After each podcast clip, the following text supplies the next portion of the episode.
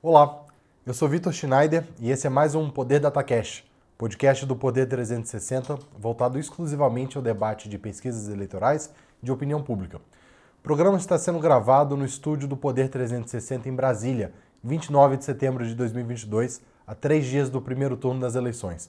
Abordará a trajetória da campanha presidencial até aqui e os últimos momentos até o dia do voto. Poder DataCast recebe nesse episódio Marco Aurélio Rudiger, diretor da Escola de Comunicação, Mídia e Informação da Fundação Getúlio Vargas.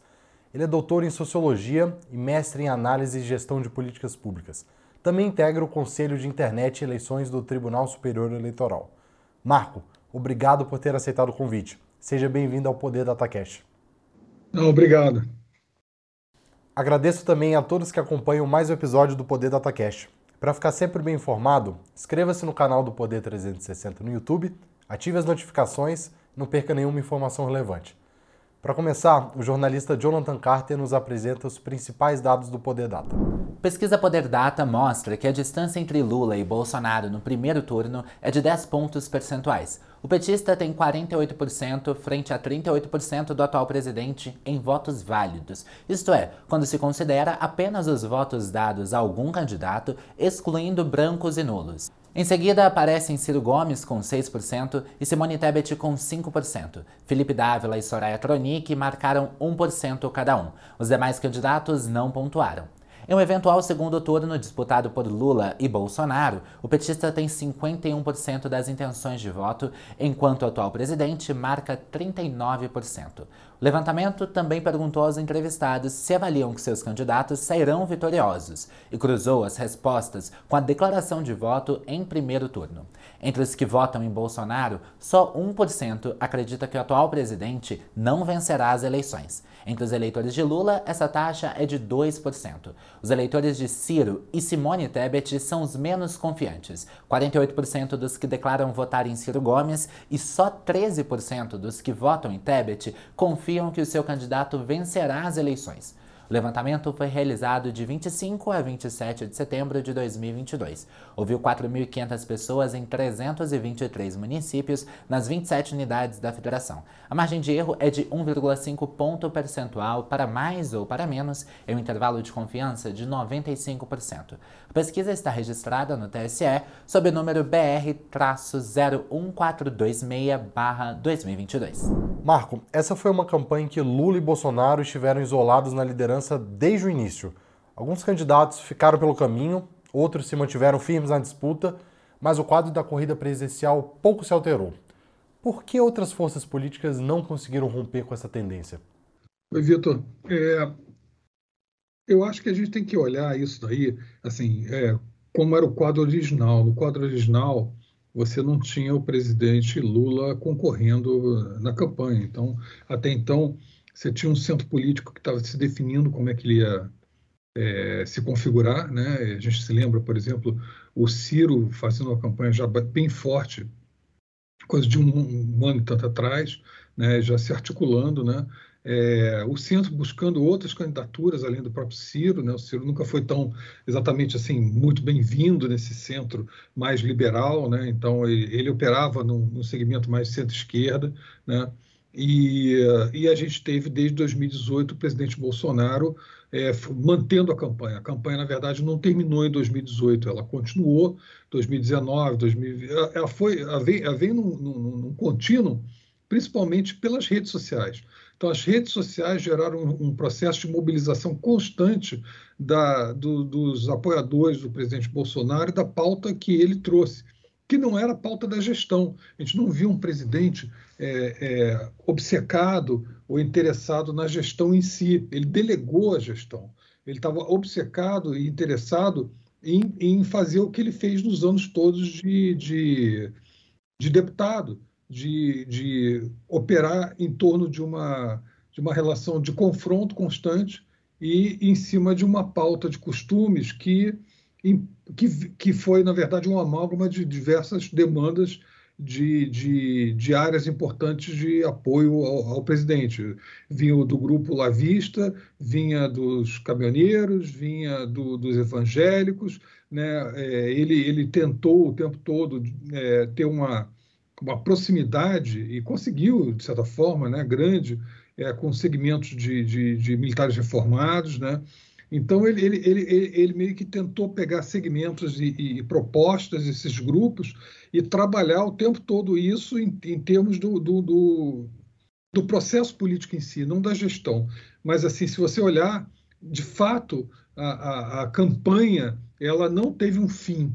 Ela teve, digamos assim, um segundo momento, que foi ele, como presidente, tentando promover uma série de, de, de ações, eu diria de forma mais relevante de todas, buscando o que nos Estados Unidos se chama de é, executivo unitário, né? ou seja, uma visão em que se percebe o, o, o segmento, o executivo, o poder executivo, tendo uma, uma, uma diferenciação e uma importância, digamos assim, uma, uma, uma, uma, liderança maior do que os outros poderes, ou seja, uma alteração do equilíbrio de, de, de, de checks and balance, digamos assim, do sistema brasileiro. Então, essa foi, digamos assim, a trajetória do presidente Bolsonaro. Então, ele o tempo inteiro galvanizou e polarizou é, o processo político e, e, principalmente, mobilizou a base dele. Então, a gente tem um, um centro extremamente fragmentado, né, que buscava uma liderança. Tiveram vários nomes que transitaram ali: Luísa Trajano, o, o apresentador Luciano Huck, é, outros também. Tinha o Ciro numa centro-esquerda num determinado momento com uma hipótese eventual de ter que enfrentar novamente o Haddad, mas não era muito claro isso ainda. E tinha então a esquerda, digamos assim, mapeando um terreno, não sabendo exatamente para onde ela ia. A, a, a, possibilidade de retorno, como de fato ocorreu, do presidente Lula muda completamente esse cenário que estava polarizado em termos de visões de mundo, mas ainda não em termos de, de atores, né? pelo menos de um lado, de um segmento. Né?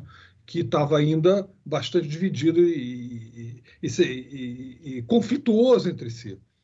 É, com a entrada do Lula ali, ele, ele empurra esse, esse, essa centro-esquerda é, mais para o centro ainda, aumenta essa tensão naturalmente, digamos assim, ele, ele faz isso até por gravidade, né? o peso dele é tão grande que faz com que Ciro Gomes se mova mais ao centro e aumente a disputa política no centro, no centro, né?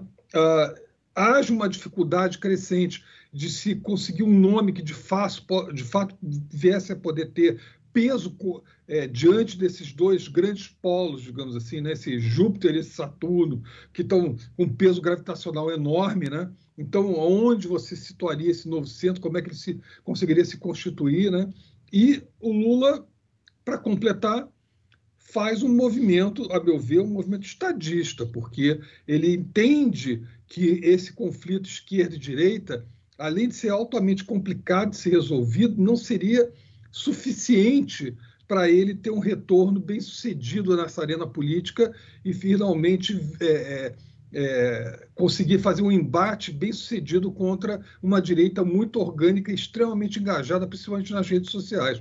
Para você ter uma ideia, o engajamento do, das, redes, das redes sociais da direita sempre foi muito mais forte do que dos outros campos políticos. Eles, eles, eles não eram maiores do que a somatória inteira do resto, né? mas em termos de engajamento, eles sempre foram extremamente engajados. Eu diria que só mudou muito recentemente em termos do engajamento pesado mesmo. Então, que ocorre? Lula faz um movimento inteligente. Ele traz para o ticket dele um, um, um, um, ator político de peso, com recall histórico, que é o Alckmin.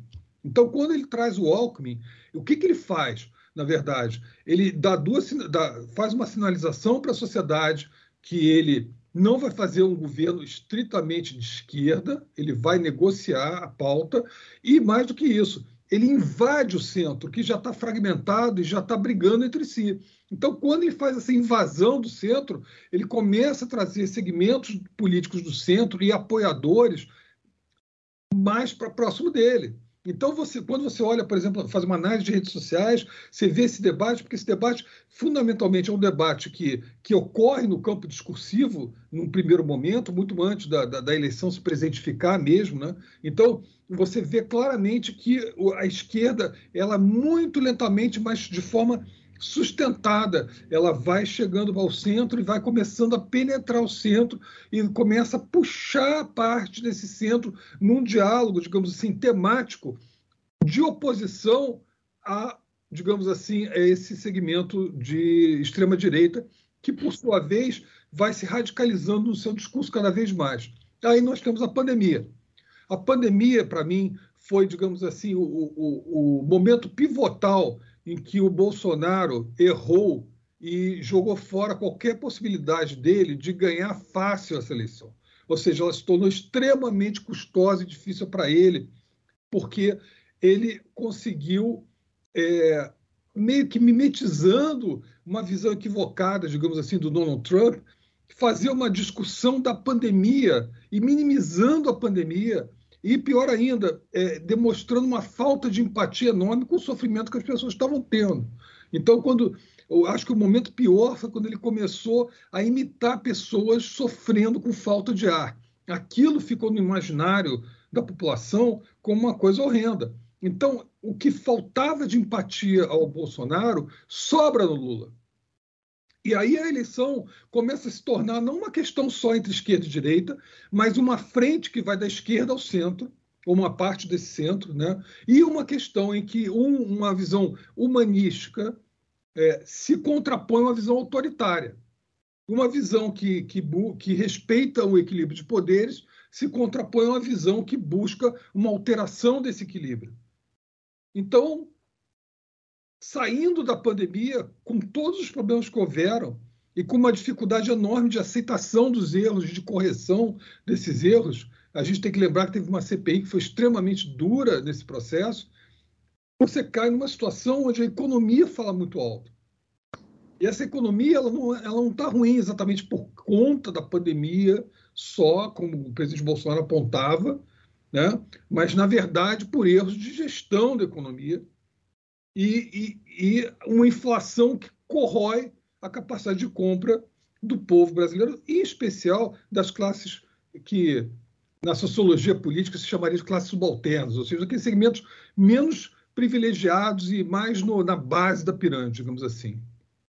Então, isso é, gera um problema muito grande. O, o presidente Bolsonaro tem um problema de fidúcia nas suas propostas, mesmo quando ele, quando ele tenta reconfigurar o discurso dele e dar ênfase a auxílios, existe uma, claramente uma dúvida de quanto esses auxílios seriam permanentes. Então, a gente tem uma situação que é extremamente complicada, existe um déficit de fidúcia, um déficit de empatia no, no, no campo da direita, né? mas que é extremamente orgânico, é, é, é orgânico e engajado e, e, e gera uma polaridade ao redor da qual nada, nada mais, nenhuma centro-direita, você vê o caso do Moro, por exemplo, não foi capaz de co construir um campo próprio, impossível de fazer, e uma, uma esquerda que vai, invade o centro e galvaniza também do seu lado. Então, o que a gente tem hoje, né, na verdade, é essa polarização que foi impossível de ser rompida, é, com dois atores com recall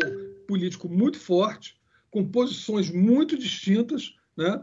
Mas um deles que soube construir uma relação emocional muito forte com, com, com a sociedade civil, com os eleitores principalmente. Né? Então, isso gera a situação que a gente tem exatamente nesse momento.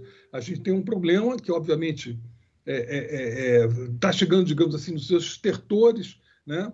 Em que a polarização dominou completamente o debate, inviabilizou qualquer capacidade de construção e unidade no centro, um centro extremamente dividido entre si, né? e esses dois atores que agora estão chegando, digamos assim, na, na, na, na fase final desse, desse, desse, desse período histórico que eu, que eu diria que começa em 2013 e se estende até agora, né? mas com uma ênfase muito grande de 2018 para cá, no qual a política não teve tréguas, não houve fim da eleição em termos assim do processo político em si. Houve a formalidade de um novo governo, mas o processo de, de embate político ele foi permanente.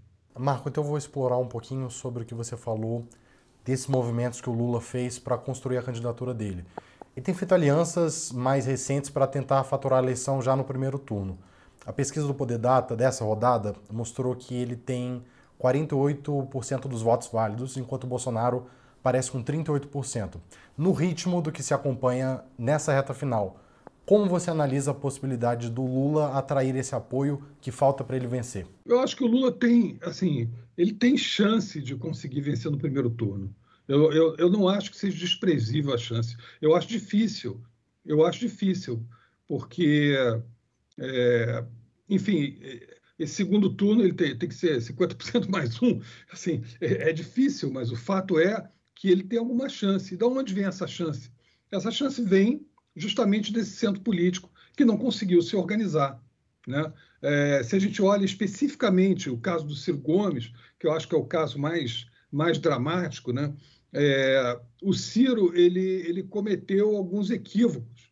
Né? E é, quando ele veio com uma retórica que, que percorreu muito, na verdade, o centro político, né?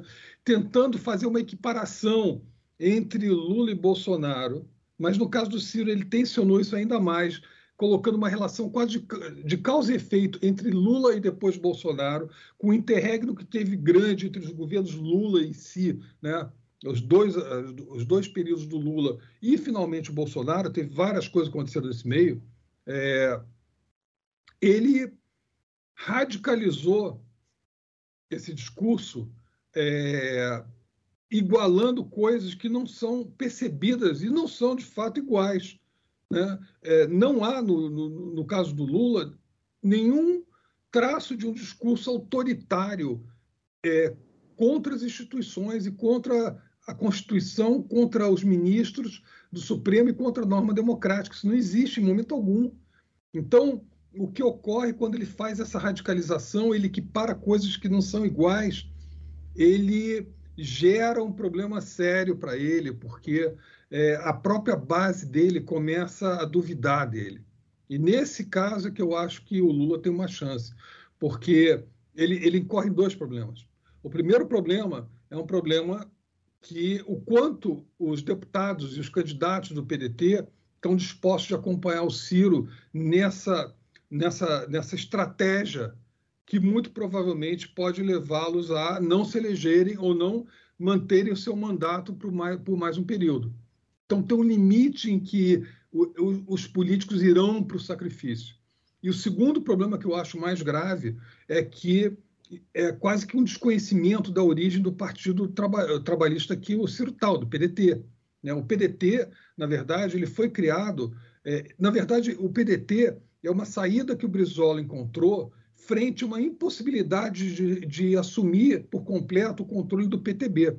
Né? O PTB era a sigla que, que seria do Brizola e, e por manobras que houveram, especialmente do Golbery na época, que de uma forma muito competente articulou a, a Ivete Vargas para assumir o controle do PTB. Né? Mas até aquele momento, o, o, o, grupo trabalhista em torno do Brizola ele construiu a opção PTB, vamos chamar assim, barra PDT a posteriori, no exílio.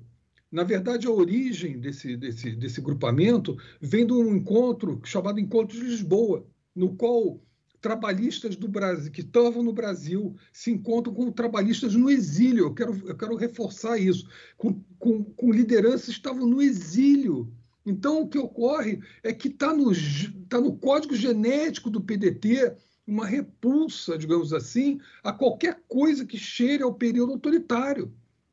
Então, quando, quando, quando Ciro, quando, quando o Brizola, inclusive, ele teria tido muito mais chance se tivesse PTB. Por exemplo, ele perdeu a, a possibilidade de ter, de ter, lideranças como Pedro Simão, por exemplo, com ele, em função disso. Pedro Simão acabou, no final, optando ficar no MDB na época, do que ficar no, no PMDB, do que ficar no, no, no, no novo PD, PDT, que seria uma resposta, uma saída ao PTB que ele não pôde, não pôde ter. Então, na verdade, o que acontece isso atrasou, evidentemente, o Brizola o suficiente para ele acabar no final não sendo presidente, mas o fato é que hoje, quando, quando o Ciro equilibra os dois campos, que não são iguais, e, como diria o finado e, e saudoso Leonel Brizola, o, quando, quando, o Ciro é, costeia o alambrado próximo à direita, ele, ele, ele, aprofunda o racha dentro do partido, ele, ele racha a própria base dele.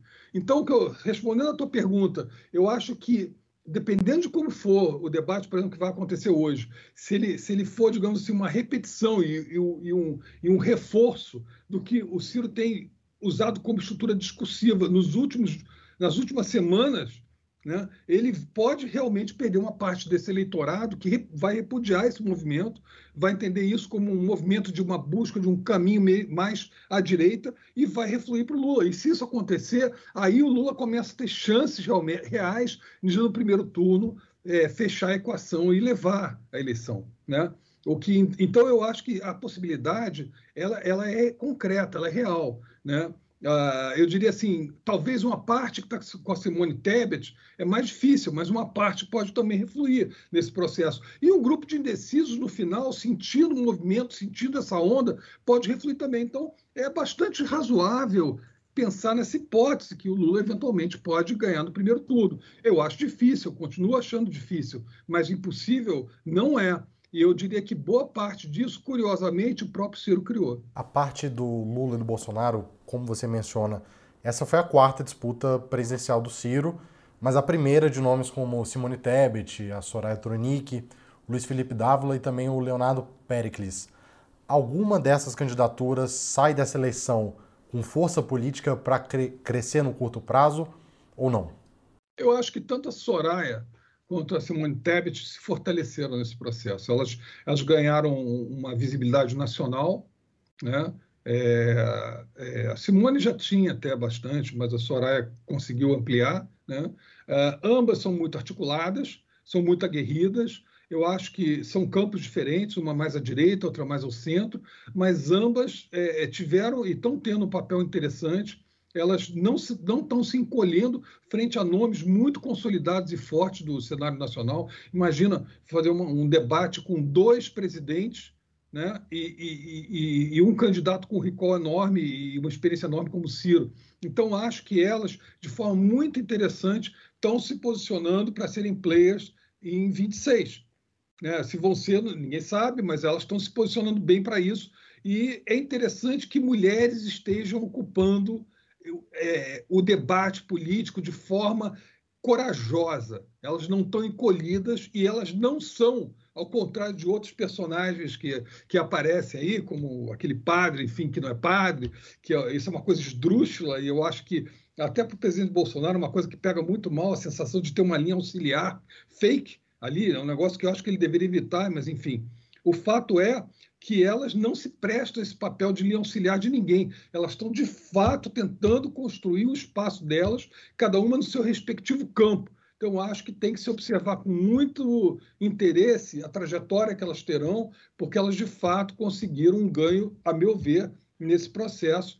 Esse ganho não se reflete nas redes sociais, mas elas, bem ou mal, ganharam uma musculatura, uma visibilidade que vai ser interessante para os próximos cenários que a gente tiver de eleições no Brasil. Em 2018, a estratégia digital da campanha de Bolsonaro foi inovadora para o processo eleitoral brasileiro. Trouxe um engajamento mais profundo pelas redes sociais e também desafiou o TSE com disparo em massa de mensagens automáticas em grupos de WhatsApp, principalmente. Quatro anos depois, chegando agora, como aquela estratégia ainda beneficia o atual presidente? Quais são os principais elementos da campanha digital dotada pelo QG lulista? Pois é, eu acho assim, em primeiro lugar, é, tem que se reconhecer que houve uma competência muito grande é, é, no, no, na campanha do, do, do, presidente Jair Bolsonaro em entender é, a importância das redes sociais. Eu, eu, e aí eu acho que é uma coisa que é interessante, e, e de certa forma, digamos assim, é um fenômeno que é, é, impacta todos nós, ou seja, o processo social ele, ele, ele ganhou uma velocidade e ele ganhou uma, uma capacidade de, de alteração a partir de micro contribuições de tempo é, que, que, que, diminuiu o custo da participação política, né? seja através de uma postagem, seja através de um engajamento específico é, é, num tema, ou na, simplesmente num, numa, numa, numa, numa reprodução é, dentro das redes para sua bolha ou para amigos, enfim, é, de, alguma, de algum dado, né, seja verdadeiro ou não, enfim, não importa. mas o fato é que essa microcontribuição de tempo, que, que é muito pouco custosa para a pessoa, sujeito num transporte pode fazer isso, está dentro de um ônibus, do metrô, qualquer coisa assim, dentro de um carro, faz, um, faz uma postagem, etc. Ele está se engajando mais e está sendo informado ou desinformado mais, mas o fato é que o fenômeno das redes altera esse processo todo social que a gente está vivendo. Não, não, não, muito, não por acaso, por exemplo, né, é, é, a, a, lá no caso da fundação, a gente está criando uma escola justamente focada no, no, na comunicação digital. E isso se torna um dos grandes elementos de, de mudança de todo o processo social e de entendimento desse processo. Bom, a campanha do Jair Bolsonaro entendeu isso com muita clareza antes dos demais. Na campanha do Alckmin em 2018, se a gente olhar, houve um total fracasso nesse esse espaço, foi um espaço não explorado, extremamente mal explorado, digamos assim, talvez até de uma forma muito antiga, ou totalmente ultrapassada, o site, coisas assim. No caso do Lula, da campanha do, Lula no PT, da campanha do Haddad, etc., era melhor explorado, mas era uma coisa acessória à estratégia de marketing da televisão. No caso do bolsonarismo, até porque não tinha tempo de televisão, acabou sendo um elemento central. Mas eles usaram muito bem, porque eles não usaram só, digamos assim, o WhatsApp. Eles usaram de forma a conjugar várias redes num ecossistema em que a informação transitava, é, é, traduzida de formas diferentes para os diversos públicos, mas era estrategicamente conduzida. Então, isso foi, um, um, a meu ver, um marco importantíssimo em termos de, de, de, processo político, não só no Brasil, mas eu diria, se eu comparar com outras eleições do mundo, muito à frente, muito mais sofisticado. Bom, o que acontece de lá para cá, né? É, isso, como eu falei, causou engajamentos, etc., etc., mas os outros campos foram aprendendo. Então, em termos dos, dos, partidos, eles entenderam que isso tinha que ser tratado de forma diferenciada. A questão é hoje, por exemplo, quando olho o tempo televisão, sempre tem essa questão: o tempo televisão é mais importante ou menos importante que as redes? Eu diria que as redes são centrais hoje, e ao contrário do que era antigamente, né? As redes eram, digamos, acessórias do tempo televisão. Agora se transformar a, a, televisão é que tem que ter a linguagem da rede, tem que fazer o nexo com o norte, digamos, a bússola são as redes. Elas que estão conduzindo esse processo principalmente. Então, isso é um ponto importante. O outro ponto é o ponto das instituições. O TCE não estava preparado, como está agora, nesse momento, né, para o impacto das redes no processo eleitoral.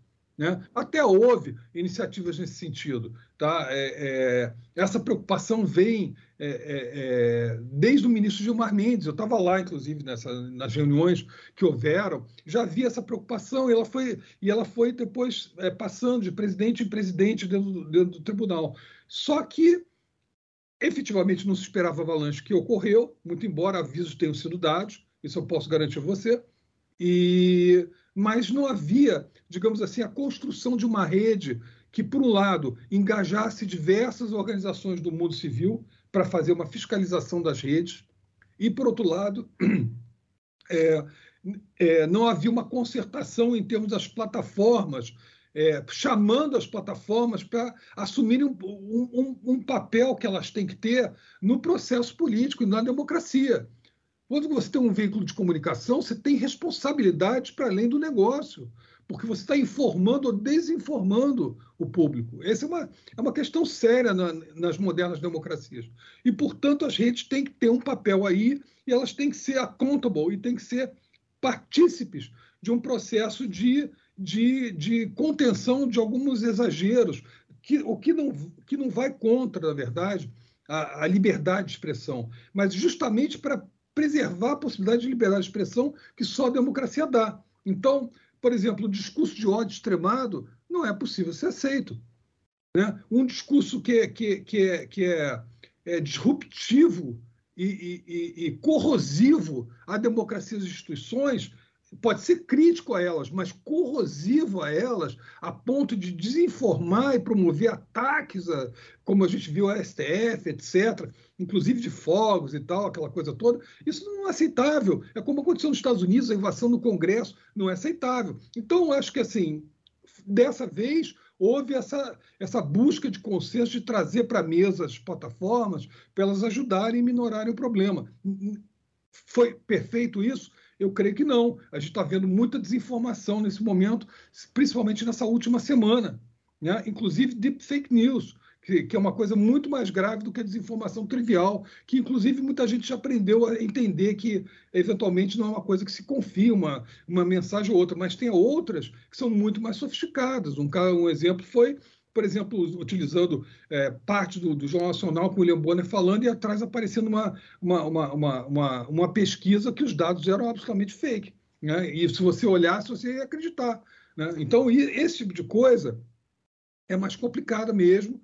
É, acho que o ministro Alexandre de Moraes foi importantíssimo o movimento que ele fez em ser muito incisivo ali, em trazer o Telegram para a mesa e dizer: eu vou proibir essa plataforma se vocês não sentarem e não conversarem conosco. Né? E aí ele se espelhou muito no exemplo que eu acho que é importante, que foi da Alemanha e da União Europeia, chamando o Telegram também para a sua responsabilidade. Esse, é, isso é uma coisa importante. Não foi uma atitude, digamos assim, autoritária do nosso ministro. Ela tem lastro na jurisprudência, ela tem, la, ela, ela tem lastro em exemplos de outros países altamente democráticos que também fizeram pressão em cima do Telegram para mudar a relação de como, como, como a plataforma estava agindo e o espaço que ela estava dando a grupos de ódio. Então, eu acho que isso foram coisas, elementos importantes, é, absolutamente necessários, é, que atenuaram a situação, mas não a resolveram por completo. E acho que é um tema em aberto que tem que ser discutido na sociedade, porque me parece bastante razoável que eu acho uma, regula uma regulação ou uma autorregulação consensuada mais forte, mais clara nesse sentido. Mas, de qualquer maneira, a desinformação tem acontecido, é, ela está acontecendo essa semana de forma bastante contundente. É, e, enfim, é algo com que a gente vai ter que lidar, mas eu acho que hoje há uma, equipa uma equipagem, digamos assim, uma, uma caixa de ferramentas mais sofisticada e completa do que havia em 2018. Marco, então, para finalizar, o TSE aprendeu de 2018 para 2022, mas o que se pode esperar sobre o futuro da democracia na era digital nas próximas eleições? A evolução atual das redes sociais e desses novos meios de comunicação ameaça os sistemas democráticos no Brasil e no mundo? E para fechar em um tom um pouco mais otimista, quais inovações podem aperfeiçoar esse modelo político para o século XXI? Olha só, é... duas coisas. Eu acho que, em primeiro lugar, acho que em termos institucionais, as instituições têm que se equipar mais para isso. Não, não é uma coisa episódica. Você não tem mais a desinformação afetando a vida política e, e os mecanismos para tentar coibir isso não podem ser constituídos às vésperas de uma eleição. Então, estruturas como o Tribunal Superior Eleitoral e outras é, é, têm que criar segmentos, áreas internas dedicadas tão somente a isso e, o tempo todo. Não é só a cada quatro anos. A impressão que se tinha, assim, eu tenho processo eleitoral a cada dois anos nos municípios e estados, e, e enfim, e estrutura federativa e tal, esse todo de municípios, uh, e a representação política no Congresso tal, cada dois anos também, então vai acontecendo isso. Não, isso não acontece mais. A política está numa dinâmica pelas redes que ela é um processo contínuo. Então, as estruturas que observam isso têm que estar afinadas, equipadas, organizadas de forma contínua também. Então, eu estou falando aqui de uma modelagem que implica num desenvolvimento institucional das estruturas de regulação e controle eleitoral. Então, isso é uma coisa importante. E também, eu diria, no, no, no campo jurídico de, de, forma mais ampla. Essa é a primeira coisa, e, digamos assim, é a mais dura e é mais focada, digamos assim. A segunda, que eu acho que é importante, é na, na vida política em geral. Na, eu diria assim, se eu tivesse que eleger um elemento, né, eu diria que o orçamento é o ponto mais central hoje, onde as tecnologias podem ajudar muito as democracias. Porque é no orçamento que se consolidam as prioridades e que os diversos grupos de interesse ou é, compromissos eleitorais com a sociedade são é, é, representados e organizados de forma, digamos, de prioridade em função dos valores que são que são ali é, aplicados e, e, e, e distribuídos. Muito bem. O que a gente tem hoje de equipamento institucional para coibir, para dar transparência e coibir o mau uso do recurso público, e eu digo mau uso em dois sentidos. O primeiro, o mau uso mesmo de, de, de desvio de dinheiro, de corrupção, etc. E o segundo é, é a falta de eficácia do, do gasto público. Né? Então, o que a gente tem hoje é importante, mas é absolutamente insuficiente. Quando a gente vê na campanha o presidente Lula falando: ah, eu fiz isso, fiz aquilo na área de transparência, eu, eu fortaleci os órgãos de transparência, etc. Ok, isso é verdade, mas não foi suficiente, como é óbvio que não foi suficiente, a gente sabe disso historicamente, a gente viu os problemas que nós tivemos com, com, com discussões sobre corrupção, uso de dinheiro, mais recentemente, ah, já no governo Bolsonaro, o orçamento secreto, que é uma excrescência. Acho que só no Brasil uma coisa dessa pode ser concebida, existir um orçamento secreto secretos, isso é uma coisa que não pode existir. Talvez, assim, se eu quiser ser muito generoso na área de defesa, faz algum sentido você ter uma, ter, ter uma certa é, é, é, cortina sobre exatamente como um país é, usa o seu recurso, mas fora isso, tem que ser totalmente aberto, transparente. Então, eu acho que a tecnologia, as redes sociais e, e, tecnologias modernas associadas à questão das redes sociais podem dar uma, uma contribuição grande para a democracia por exemplo, você pode estruturar o orçamento, principalmente os seus itens mais, mais relevantes, em estruturas de blockchain. Hoje, hoje essa tecnologia ela é existente, ela é possível de ser feita, possível de ser implementada, o que daria uma transparência enorme ao processo todo, um nível de granularidade enorme também para qualquer um aferir, o cidadão podendo aferir também isso, porque fica muito mais fácil você entender o orçamento e o uso dele em cada uma das etapas, né? Então esse é um ponto importante. E o outro ponto importante, você construir é, mecanismos de ouvidoria da população, que se polícia vai chamar de policy feedback, né? que a partir das redes sociais e a partir de vários inputs que você pode ter de, de, de avaliação da eficácia do uso do recurso do impacto que é dado, você pode traduzir em aperfeiçoamentos e recalibragens do uso do orçamento. Então, o que eu estou dizendo em geral para você é o seguinte: a tecnologia problematizou a política mas há, há soluções para isso. Eu não sou pessimista em relação a isso, mas eu sou é, é, cauteloso. Eu sou cauteloso, né? porque o próprio, a própria vida pública muitas vezes é avessa à transparência. Mas é possível a gente continuar uma democracia onde existem tantas dúvidas, tanta falta de fidúcia, tanta falta de confiança, seja na direita, na esquerda, não importa. Né? Eu acho que a forma da gente fortalecer a democracia é a gente aumentar radicalmente a transparência para que as pessoas não só se sintam representadas na época do pleito, mas se sintam representadas na época da execução do uso do recurso, de acordo com a expectativa que elas tinham do, do, dos, dos atores políticos nas quais elas é, delegaram a representação. Então, eu acho que isso é uma coisa importante eu não vejo mal, não vejo errado, eu acho, acho que a gente tem muitas oportunidades, mas para isso tem que ter ousadia. E esse é um problema, porque você mover de uma situação estática para uma, uma, uma, outra situação proativa, em que você faz uma, um desenvolvimento institucional, uma mudança institucional, em alguns casos, uma mudança de paradigma, por exemplo, nessa, nesse caso do orçamento, exatamente isso que eu estou falando, é uma mudança paradigmática, é, exige alguma ousadia. Então, é, isso é possível. Se isso vai ser feito, eu não sei te responder. Mas eu acho que sem isso, a nossa democracia vai continuar tendo problemas crescentemente graves, dada a velocidade das mudanças e da, da circulação de informações, da cobrança e da desinformação. Então, a transparência, para mim, é o elemento mais estruturante, chave para a gente preservar e aprimorar a democracia e as instituições do país. Chega ao fim mais uma edição do Poder Data Cash. Obrigado a Marco Aurélio Rudiger por ter aceitado o convite. Não, obrigado. O conteúdo do Poder Data não acaba aqui. Acompanhe reportagens sobre os levantamentos a cada sete dias no jornal digital Poder 360. Não se esqueça de se inscrever no canal e ativar as notificações. Assim você não perde nenhuma informação relevante. Obrigado a você que nos escutou e acompanhou em mais um episódio. Até a próxima.